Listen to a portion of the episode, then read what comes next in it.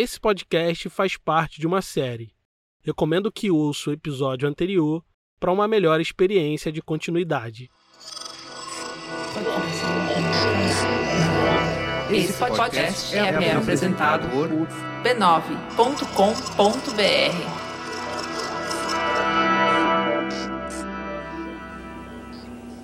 O programa que você vai ver a seguir foi uma reportagem que superou os limites do nosso telejornal diário, o Hora da Notícia. Foi assim que Paulo Roberto Leandro, apresentador do jornal A Hora da Notícia da TV Cultura, abriu o programa em meados de 1977. A ideia deles era cobrir uma atividade acadêmica na USP chamada Quinzena do Negro. Mas ao ouvir o que os negros tinham a dizer, acabaram descobrindo muito mais. O que era para ser uma pequena reportagem no telejornal se tornou um documentário de 45 minutos, intitulado O Negro, da Senzala ao Sul. É isso que estará em seu vídeo a partir de agora. Negros falando de negros, negros falando de brancos e uma nova visão do problema racial. Quem conduz a entrevista é o jornalista Gabriel Prioli, que, para entender aquele movimento que surgia, buscou falar com intelectuais negros como José Correa Leite Beatriz Nascimento e Eduardo de Oliveira e Oliveira, que deu sua leitura sobre o movimento black. Agora, esse movimento soul me parece um movimento de identidade racial através de uma identidade musical que é o soul. Os negros não estão se identificando com o rock ou com qualquer outra forma, ou com a balalaica ou com a troika. Eles estão se identificando com alguma coisa que lhes diz respeito. Mas para além da dimensão da identidade racial, o movimento black também dizia respeito da emancipação e libertação das pessoas negras. Foi o que disse, na mesma reportagem, o jornalista e militante do movimento negro, Hamilton Cardoso. O soul, na verdade, é, representa, é, no mundo inteiro foi colocada a música soul como um instrumento de libertação do negro americano, percebe? Então, da mesma forma que, que a juventude branca brasileira é, teve a época do rock, percebe? É, mostrando nisso tudo a sua revolta contra o seu pai. O negro, dentro do soul, ele demonstra a revolta dele contra a miséria da escola de samba, a imagem que ele tem de miséria da escola de samba, e pega o soul, que tem toda aquela imagem assim de, de, de negros bonitos e, e negros bem vestidos, percebe? E negro livre, acima de tudo. Assistindo o documentário completo, a gente consegue ter a dimensão de como esse movimento era visto no calor dos acontecimentos. Quem olhava de fora e de dentro tinha certeza de que estavam presenciando uma revolução cultural sem precedentes. A ideia era de que o movimento Black Rio, naquele momento, representava uma ligação com uma identidade negra supranacional, que conectava as pessoas negras do Brasil a uma luta contra o racismo na esfera internacional. Os negros estavam se levantando nos Estados Unidos, estavam se levantando contra a colonização em vários países da África, estavam se levantando contra o apartheid na África do Sul. Enquanto no Brasil, a gente vivia a completa negação do racismo. Entre intelectuais negros, universitários e militantes, já circulavam a ideia de que tudo isso era uma farsa, de que não existia harmonia racial no Brasil.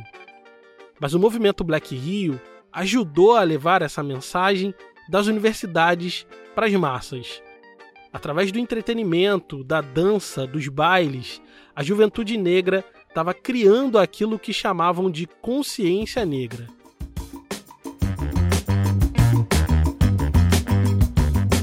Meu nome é Thiago André e esse aqui é o História Preta. Você está ouvindo a temporada Black Rio,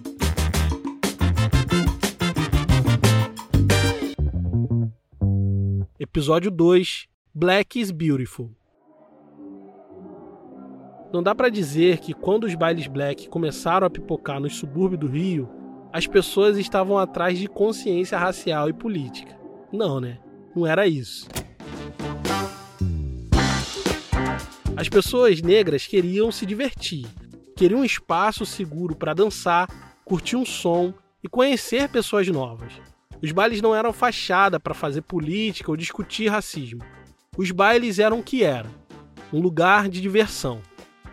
Era nisso que o DJ Funk Santos estava pensando quando criou o primeiro baile 100% black no Rio de Janeiro, no bairro do Catumbi. Como falamos no último episódio, foi lá que Dom Filó, uma das figuras centrais do movimento Black Rio, teve contato com o baile black pela primeira vez. Ali de pé, ele se deu conta de que poderia ser possível criar um baile que uniria o entretenimento e a consciência racial. Um baile que, além de divertido, iria passar uma mensagem positiva para a juventude negra das favelas e subúrbios carioca. A ideia já estava toda esquematizada na sua cabeça. Inclusive, ele já tinha um lugar perfeito para fazer a festa acontecer: o Renascença Clube.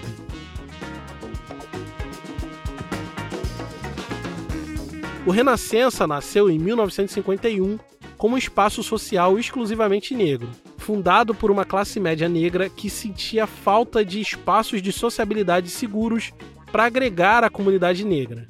Estamos falando de professores, médicos, engenheiros. Aqui quem está falando é o Dom Filó. Esses, é, essas pessoas tinham, é, além da sua profissão, que era duríssimo, né? Você ser negro numa, atuando num território branco, profissional negro atuando em território branco. Na hora do lazer, você buscava se encontrar com os seus, mas isso era um complicador, porque na hora do lazer, eles procuravam os espaços, e os espaços eram espaços em que eles não eram bem vistos.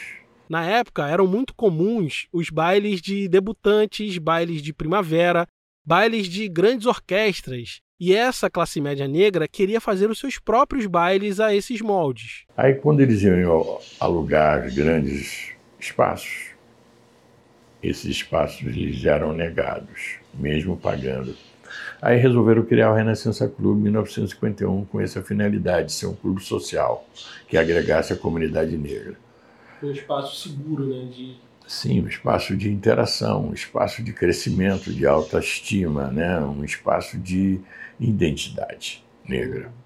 O nome Renascença era uma clara referência ao Harley Renaissance, movimento cultural, artístico e intelectual que floresceu na comunidade negra de Nova York nos anos 30 e inspirou aquela classe média negra do subúrbio carioca nos anos 50. Nessa primeira década, o Rena, como é chamado pelos seus frequentadores, era focado nesses grandes bailes e saraus, que mimetizavam os costumes da classe média branca do Rio de Janeiro. Mas na década de 60, esse panorama mudou um pouquinho, e o Rena passou por um processo de popularização, com a promoção das rodas de samba e os concursos de Miss Negra. Essa roda de samba do Renascença virou referência no Rio de Janeiro, atraindo nomes como Bete Carvalho, João Nogueira, Roberto Ribeiro e Martinho da Vila. E foi por causa dessa roda de samba que o Dom Filó conheceu o Renascença, ele era jovem, tinha 18, 19 anos e viu no clube um espaço seguro de união para se divertir entre os seus. Mas não só isso. Filó percebeu que poderia fazer muito mais. No Renascença Clube, a gente começa a fazer uma incursão à juventude dentro das favelas, no entorno do Renascença. O Renascença no bairro do Andaraí. Consequentemente, você tem a Chacrinha, Salgueiro, Mangueira, Borel, Formiga, vários morros, várias favelas que é, circundavam ali aquele o bairro da Tijuca, Andaraí. E ele e os outros jovens se mobilizaram para conscientizar os jovens dessas favelas a respeito da doença de Chagas, oferecendo palestras informativas dentro do clube. Naquela época a alvenaria era muito difícil, então você tinha barracos de madeira, esses barracos de madeira eles com papelão, aquilo ali tinha muita concentração de insetos, como o, barbeiro, né, que vinha, que originou a doença de Chagas. Então a ideia era orientar a garotada, porque a maioria das crianças tinham todas as eram picadas por esse inseto, formando feridas em suas pernas e braços. Seu papel era atrair a juventude de favela para o Renascença, para ouvir essas palestras sobre a doença. E para isso, ele formulou uma estratégia. Filó tinha feito uma parceria com o Instituto Brasil-Alemanha, que cedeu um equipamento projetor de 16mm com filmes de soul music, jazz e R&B. Às quinta-feiras, ele reunia a galera das favelas para assistir e dançar ao som dos filmes de soul. Mas antes, todos tinham que assistir a palestra sobre doença de Chagas. Aí na quinta, na quinta apresentação, na quinta palestra, a gente entendeu que já tinha gente demais e que precisávamos criar uma festa. Foi bem nesse momento da vida que Filó conheceu o baile do Funk Santos. Ele percebeu que o Renascença era um espaço com potencial de alcançar muito mais gente.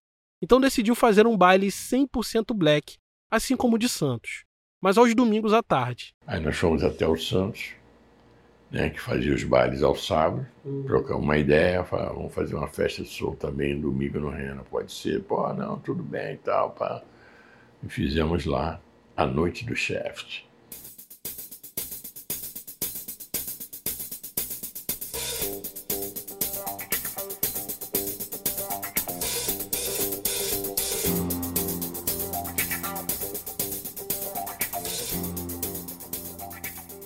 A Noite do Shaft foi o um nome inspirado no filme dirigido por Gordon Parks, chamado Shaft. No filme, o personagem principal é John Shaft, que é um detetive que combate sequestradores, racistas, gangsters e todo tipo de criminosos. Então, ele foi o primeiro herói negro, né, similar assim ao que foi o 007 para os brancos. De cabelo black power, gola rolê e jaqueta de couro, John Shaft era confiante, sedutor e inteligente um típico protagonista de filmes de ação, mas com a pele escura, coisa raríssima naquele tempo. Então, por que foi que dois caras do Harlem vieram até a cidade esta manhã procurar John Shaft? Bom, são meus irmãos de cor. Vieram até aqui para que eu ensinasse como é que o negro cumprimenta. O filme que recebeu um Oscar de melhor trilha sonora original é um marco no cinema negro americano, que funda o gênero Black Exploitation, que era protagonizado, dirigido e produzido por pessoas negras e para pessoas negras. Tinha uma temática racial muito forte e era profundamente influenciado pelas pautas raciais que estavam emanando do movimento Black Power americano. No Brasil, os filmes de Shaft foram exibidos pela TV Tupi e depois pela Rede Globo. E esse projeto chega no Brasil e passa pela ditadura batido que não percebeu que aquela sementinha daquela imagem ali seria o estopim para o movimento Black Hill que viria a ser. O filme que depois se tornou a série de TV mexia com o imaginário da juventude negra naquele tempo. John Shaft não aparecia na TV para ser chacota, alvo de piadas racistas que brincavam com a cor da sua pele. Shaft era um protagonista seguro, esperto e bonito. Era esse o imaginário simbólico que Dom Filó pretendia invocar na noite do Shaft, e ele faria isso de uma maneira nunca antes vista. Mas sobre isso nós ouviremos assim que a gente voltar. Nosso conteúdo aqui no feed sai a cada 15 dias, mas nossos apoiadores ouvem História Preta toda semana. Na próxima segunda-feira, nossos apoiadores vão receber um episódio extra e exclusivo de Black Rio, contando a história de Gerson King Combo, um dos pioneiros na soul music nacional, chamado de James Brown dos Baile Black. Acesse apoia.se barra História Preta para nos apoiar. Com só 10 reais você ouve esse conteúdo exclusivo, tem acesso ao grupo secreto, desconto na loja e uma newsletter aprofundando nossos conteúdos. Nosso conteúdo sempre será gratuito e com cada vez mais qualidade. Se você quiser nos apoiar e receber mais conteúdo em troca, acesse apoia.se barra História Preta. Então, nós lançamos em, 90, em 72 o, a primeira festa, chamada Noite do Shaft. O Renascença, na época, bombava, tinha uma roda de samba top. Essa roda de samba, que era feita às sextas, era vista como um carro-chefe do clube mobilizava muita gente, muitos músicos conhecidos. Mas ainda era um evento que não rompia totalmente com o paradigma daquela primeira geração de classe média negra que fundou o clube. Aquela geração não conseguia estabelecer uma relação com as classes mais pobres da comunidade negra.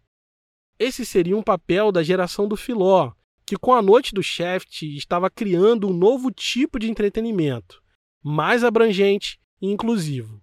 E por isso estava dando muito certo. Super dando certo, porque a gente agregou algo que as outras equipes não tinham, que era a qualidade é, humana, a qualidade humana, quando eu digo, é o seguinte: a gente acessou uma galera ávida de teatro, de música, o Renascença propiciava isso. Então, ele, ele tinha uma festa, mas também tinha as ações dentro do próprio clube.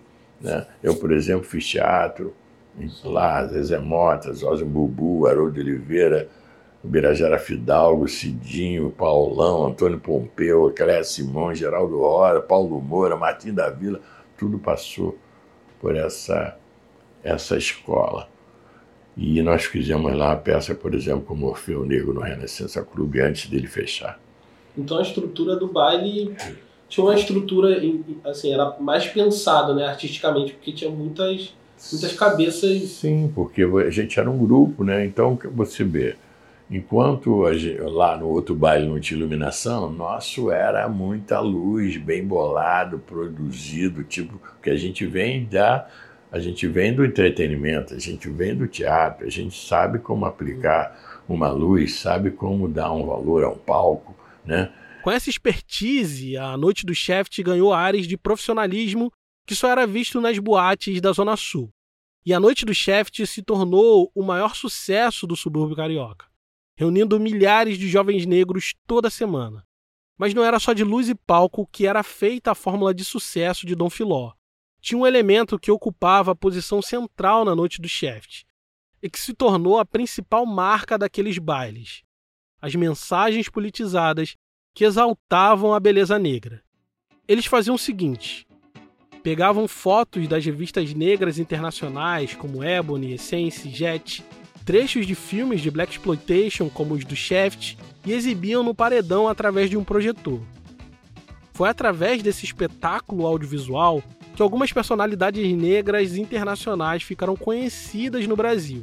Além das fotografias de gente preta exalando beleza e autoestima, tinha também os vídeos musicais de Wattstax, que foi chamado de Woodstock Negra e aconteceu em Los Angeles no início dos anos 70. Aquele conjunto de imagens tinha um papel fundamental na criação de um imaginário positivo a respeito da beleza negra isso influenciava o estilo, a moda da juventude que frequentava os bailes. Enquanto a caixa estourava com a soul music de primeira qualidade, no salão um fotógrafo registrava a galera, os looks, os penteados, para também serem exibidos no telão na semana seguinte. Ou seja, a galera que vinha no baile no domingo, ele era fotografado, faríamos, fazíamos aqueles slides que já existiam outros slides, que eram os slides das, retirados das, das revistas, né, dos artistas, James Brown, da Aretha Franklin, Steve Wonder. E aí a gente fotografava, fotografava a galera no domingo, aquilo ali levava para o laboratório, fazia, fazia os slides, colocava na, naqueles aparelhos do Ektachrome, da Kodak, para projetar no paredão aquilo ali eram multi-imagens que nunca se repetia, porque ele tinha um time, enfim, uma coisa era cinema. Imagina o efeito causado na juventude negra que olhava para o telão do baile e via sua foto ao lado de James Brown, do Malcolm X, da Aretha Franklin, entre outras personalidades. Imagina que tipo de construção de autoimagem aquela geração estava criando sobre si. O efeito disso foi que a cada baile as pessoas queriam estar mais bonitas, com o cabelo black mais armado, mais redondo, com a roupa mais na estica e o sapato mais brilhante. E com isso daí a autoestima da galera boom, foi lá para cima, aí nos tornamos referência, né? Na performance, na mensagem e no posicionamento político. Em dado momento do baile, a música ficava um pouco mais lenta e Dom Filó assumiu o papel de mestre de cerimônia, um MC no seu sentido mais essencial. Com o microfone na mão, sob a luz do palco, Filó convidava a plateia a se engajar, a estudar, para construir um futuro brilhante e superar as mazelas provocadas pelo racismo. No telão apareciam mensagens como Eu sou negro e estou orgulhoso de ser negro. Negro é lindo. E repetidas vezes aparecia Black is beautiful, Black is beautiful, Black is beautiful. A partir da estética, da beleza, da música, do entretenimento, essa juventude negra estava construindo a sua própria consciência racial. E por mais que Dom Filó estivesse fazendo algo inovador no Rio de Janeiro, ele não estava inventando a roda. ele estava apenas amplificando uma mensagem que já estava ecoando nas diferentes frentes de luta política no campo racial que se espalhava pelo globo. Na África do Sul, um jovem militante negro estava mudando o jogo no seu país, e a mensagem central da sua filosofia começava na expressão Black is Beautiful negro é lindo. Seu nome era Steve Biko, e suas ideias se espalhariam pelo planeta como rastilho de pólvora, acendendo corações e lideranças negras prontas para fazer revolução. A África do Sul passava por momentos difíceis. Há alguns anos, o governo havia instituído o regime do apartheid, que na prática dividiu o território do país inteiro, determinando onde pessoas negras e brancas deveriam morar, comprar, estudar, enfim, estabelecer suas relações sociais. Toda pessoa negra era obrigada a andar com uma caderneta que vinha escrito sua cor, sua etnia e os lugares onde ela podia frequentar. Sob forte controle do Estado, a população negra decidiu reagir, mas foi duramente reprimida. No episódio que ficou conhecido como o Massacre de Sharpeville, no dia 1 de março de 1960, 69 manifestantes foram assassinados e mais de 100 ficaram gravemente feridos. Isso fomentou uma onda de protestos pelo país e fez surgir diversas organizações negras e multirraciais para lutar contra o apartheid. No coração desses protestos, Steve Biko nasceu para o mundo como liderança política vindo dos movimentos estudantis. Ele acreditava ardentemente que a população negra na África do Sul só conseguiria se emancipar a partir de suas próprias organizações organizações feitas por e para pessoas negras. Foi nesse contexto que ele fundou o movimento da consciência negra, que, para além do nome, era uma filosofia política influenciada pelo pensamento de Franz Fanon e também principalmente pelo sociólogo americano William Du Bois. No livro As Almas do Povo Negro, William Du Bois apresenta o conceito de dupla consciência. Ele diz que a pessoa negra nos Estados Unidos estava fadada a conhecer a si mesmo através do olhar do outro. Se media na métrica de um mundo que o desprezava. Daí desenvolveu uma dupla consciência, a de ser americano e a de ser negro. Para Steve Biko, essa consciência negra passava necessariamente pela necessidade de um olhar generoso sobre si, a necessidade de que o negro se medisse com as suas próprias réguas e visse valor positivo nas suas características naturais. No racismo inventado pelas pessoas brancas, os negros são inferiores, incapazes de viver em sociedade. Seu cabelo é ruim, a cor da sua pele e seus traços são feios. Steve Biko acreditava que, antes de tudo, de qualquer mobilização social e política, o negro tinha que se sentir bem consigo mesmo, com a sua imagem e orgulhoso de quem era. Foi aí que ele passou a espalhar o slogan Black is Beautiful. O negro é lindo. Não se sentir inferior, não acreditar nas mentiras racistas, era o primeiro passo para resgatar a humanidade e a dignidade da população negra. Essas ideias circulavam por movimentos negros de vários países. Nos Estados Unidos, por exemplo, Malcolm X já falava sobre essas questões em debates públicos nas universidades e em programas de TV. Depois de sua morte, essas ideias inspiraram movimentos sociais como o Partido dos Panteras Negras, uma organização política marxista criada para a autodefesa da comunidade negra. É a partir deles, dos seus protestos e manifestações, que vemos com maior frequência o uso do slogan Black is Beautiful, associado a outro slogan popular, o Black Power. Ou seja, a valorização da negritude, da beleza negra, está intimamente ligada ao Black Power, ao poder negro. Eram essas ideias que estavam circulando na noite do Shaft. É, enquanto negro, você, você se limitava a entender que a inferioridade era normal, né? ser inferior era normal, ser feio era normal, ser esculachado pela polícia era normal, enfim, ser discriminado em seus territórios de lazer, como é, festas em clubes não negros, é, você só tinha sossego nas festas de largo, nas festas no carnaval, onde era do teu território, nas escolas de samba até então. O que eles estavam fazendo com os bailes blacks era algo absolutamente revolucionário. Para além da festa, que acontecia só aos domingos, uma pessoa negra que se encontrava com a sua identidade racial, que criava essa consciência negra, assim como disse o Steve Biko, vivia essa consciência 24 horas por dia. Essa revolução no imaginário racial se refletia no corpo físico, nas roupas, na autoconfiança, no cabelo afro, que não à toa aqui ficou conhecido como cabelo Black Power.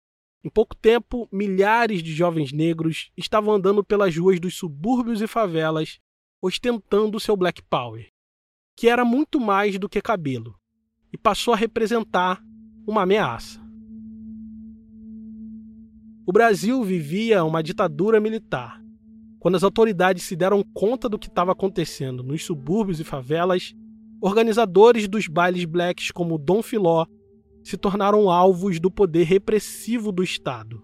As mensagens de Black Power e Black is Beautiful fez soar um alarme nos quartéis. Aí, amigo, é a hora da é a hora da pressão total contra o movimento, consequentemente em cima de nós lideranças negras.